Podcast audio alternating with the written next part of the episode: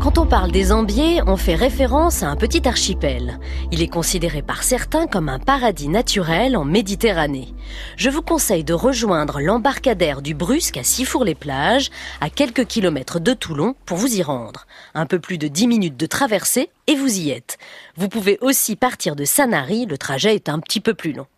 Avec ses 95 hectares, l'île principale des Ambiers se visite facilement à pied. Je vous conseille d'ailleurs de prendre vos chaussures de rando et votre maillot de bain et de partir à sa découverte. 6 km pour en faire le tour, en deux heures c'est possible, mais prévoyez plus de temps car vous aurez envie de faire des escales, croyez-moi. Ici, pas de plage privée, de transat ou de côte bétonnée. Après le petit port animé, c'est une côte sauvage qui reprend ses droits criques secrètes, garrigues, épinèdes, on y retrouve 90% des espèces naturelles de Méditerranée. La végétation s'est adaptée au milieu. Admirez ces pins couchés, penchés dans le sens du vent.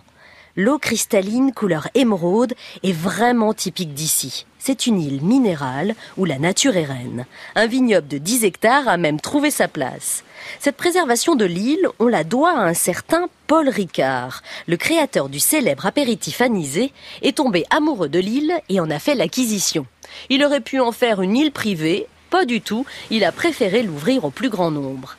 Derrière l'homme d'affaires marseillais, passionné de peinture, de circuits automobiles et de navigation, il y avait aussi un mécène engagé dans la protection de la mer. Sensibilisé à l'écologie, il va acheter l'île dans les années 60 et créer avec la complicité du navigateur Alain Bombard l'Institut océanographique. La famille Ricard est toujours là et la sensibilisation, la protection de l'espace maritime et de l'environnement sont toujours au cœur des préoccupations. Il y a une belle programmation estivale sur l'île, concerts, projections de films en plein air, fêtes de la mer, festival de musique. Les conférences estivales de l'Institut avec les mercredis de la mer valent aussi le détour.